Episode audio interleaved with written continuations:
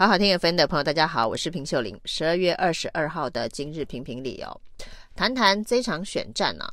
那原本从登记之后，因为蓝白没有整合，啊，一般认为说选举可能会进入垃圾时间。那到一月十三号投票，那赖清德没有悬念的可以当选了。但是没想到呢，选战走到现在呢。不到一个月，最后二十几天的关键时刻，居然呈现了扑朔迷离、焦灼的状态哦。那主要原因当然是赖清德打选战的这个方式哦，让自己困在他的万里违建当中哦。那他自己的性格刚愎自用，不愿意面对问题啊。那最终呢，当然在证监会当中宣布要把他的万里违建。呃，做公益信托，最后呢，成为矿工生活纪念馆等等哦。那看似捐出了违建哦，但后续仍然有相当多的讨论的原因是啊，呃，这一个违建呢，并没有产权呢，就是它的这个建物的部分呢，从来没有登记过。那现在终于去登记了。那也叫补缴五年的房屋税哦，但在登记之后呢，它能不能够就直接成为合法的这一个建筑物、合法的住宅哦，还是以违建的状态缴的房屋税哦？那就会牵涉到它有没有办法公益信托，因为根据公益信托法的相关规定啊。那你要信托的这个标的物，这一个建物呢，然后它必须是合法的建筑哦，那有必须有合法的完税证明哦。那现在当然补缴了五年的房屋税之后，它可能会有税务证明，但是呢，这一个房屋是不是违建？那违建是没有办法做公益信托的。那后续还有相当多的法令相关的问题哦。那除了这个房屋税跟地价税呢，它已经补缴了。地价税从十月份开始补缴，房屋税呢现在呃去登记申请，那接下来呢也会缴过去五年的房屋税。另外，当然也有这个黄国昌提出质疑啊，就是这一个建物的所有人是赖清德，因为他当时并没有登记，所以转移继承是无法转移给他的亲戚，也是他的儿子的。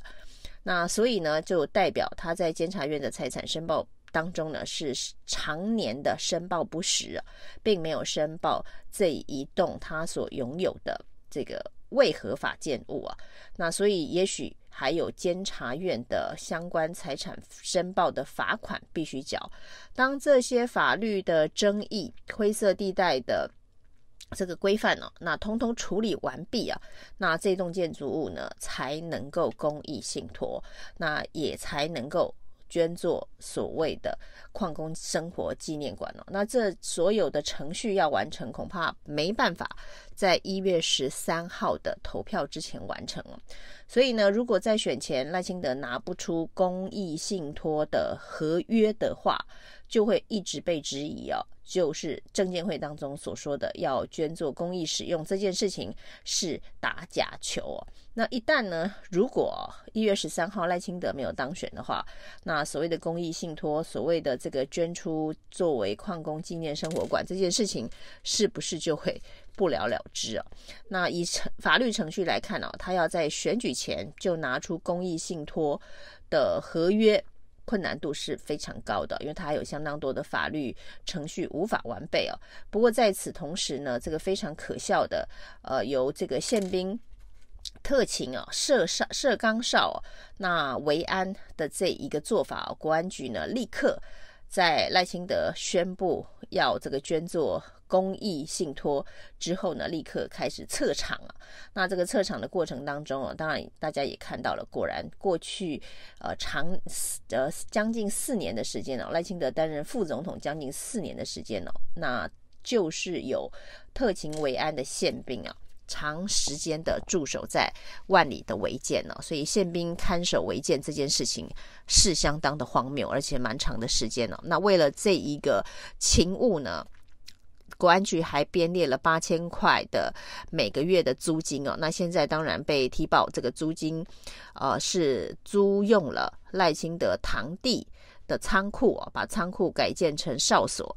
那这个标案的得标人呢，是赖品妤的特助，也是呃新潮流的人马，这整个会让大家觉得。呃，都是用国家的资源做一些非常荒谬、离谱的这个事情哦。所以呢，即便捐做信托公益，赖清德能不能顺利的结束万里违建的这一回合啊，其实还是蛮大的问号哦。那选举来到现在啊，呃，不再是垃圾时间了。大家对于选情其实感觉都是相当的扑朔迷离哦。现在到底呃胜负如何？那包括了这个 TVBS 联合报的民调呢，这个。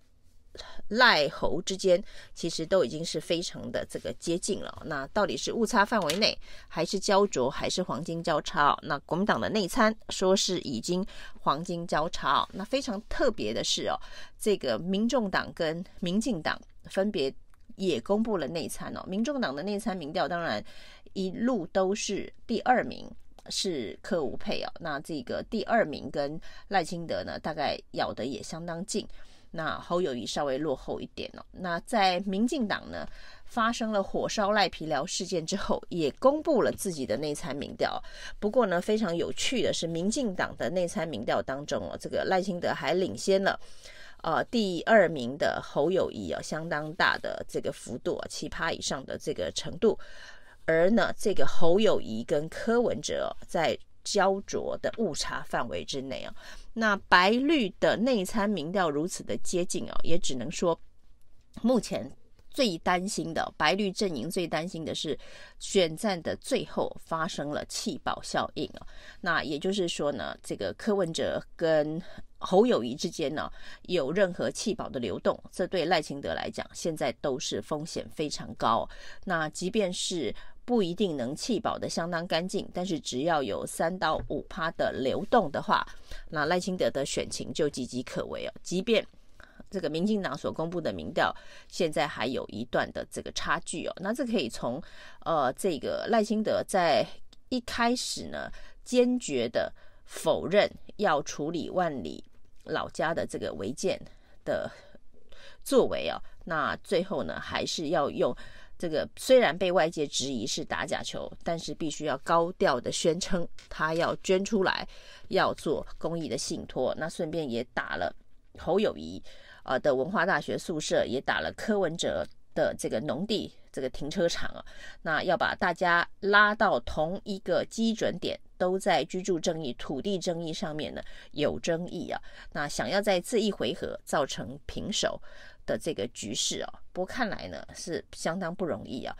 那不过呢，这个民调的这个公布啊，也就是呃要防止啊这一个蓝白之间有弃保的流动。那白银柯文哲阵营所公布的内参民调还维持第二名哦，也是要防止啊这一个蓝白之间的这个弃保的流动哦。柯文哲成为被弃的一方哦，他要守住二十趴的。防卫线啊，守住这个防卫线呢，才有机会在这个政党票的部分呢，不分区的部分呢，拿到八席以上的数字哦。但是呢，这个白银的民调到底可信不可信哦？从这个前秘书长谢立功啊，居然呢，这一个单挑。不分区，还有竞选总干事黄珊珊呢、啊，要他定下军令状的 KPI 啊。那如果柯文哲没有在第二名以上的话，就是第二名、第一名的话，不分区席次没有在十一席的话，黄珊珊要把自己的不分区第二名辞掉。那照谢立功的这个说法，就会让外界认为说，哦，柯文哲现在的选情恐怕不是太妙。不然呢？呃，为什么谢立功会要黄珊珊定这样的军令状啊？那柯文哲对于这样子的一个状态，也只能很无奈的说，选举就是要第一名啊，定什么第二名的 KPI 啊？那总而言之呢，现在的一般的民调当中哦，是蓝绿肉搏战哦，那柯文哲是处于比较劣势的状态，这是比较普遍的共识啊。但是除了民进党内参、民众党内参呢，现在又出现了一个叫做 quick sick 影响力民调。那这个做法呢，也基本上是三强鼎立的这个做法，也是蓝白仍然是焦灼，柯文哲跟这个侯友谊是咬得非常非常的紧哦。那不过呢，也有网友去检视啊，这 QuickSick 在过去所做的这个民调的历史记录里头啊。啊，台北市长选举当中，黄珊珊一直都是维持第一名的，所以 QuickSick 是不是也是一个策略性防止蓝白之间弃保流动的一个民调？那所以到底最终的选战呢，会不会出现弃保？即便是三到五趴的弃保，都有可能影响最终选举的结果。那因为这个民调如此的这个扑朔迷离，而且呢，看来呃要弃要保。的这个效应哦，可能已经局部发酵。国民党现在也喊出哦，这个郭台铭是最后的东风啊。那要寄望柯文哲的支持者主动的移动，相当困难了哦。所以恐怕需要靠郭台铭的这一个风向风向球。呃，来拉动，所以郭台铭到最后会不会出来力挺侯友谊哦？也许也是这场选战最后关键的临门一脚。那在这样这个蓝白拉锯、蓝绿肉搏的状态之下，现在的选情。大概不会有人说是进入垃圾时间哦。那现在随时瞬息万变，而且呢，这个支持者移动的速度啊，跟过去几次的选举比较起来，相对上呢都是比较灵活，而且多面向，而且呢，呃，这个速度相对上比较快的哦。现在真的大家要说不到一月十三号，真的很难见真章。以上今天评评理，谢谢收听。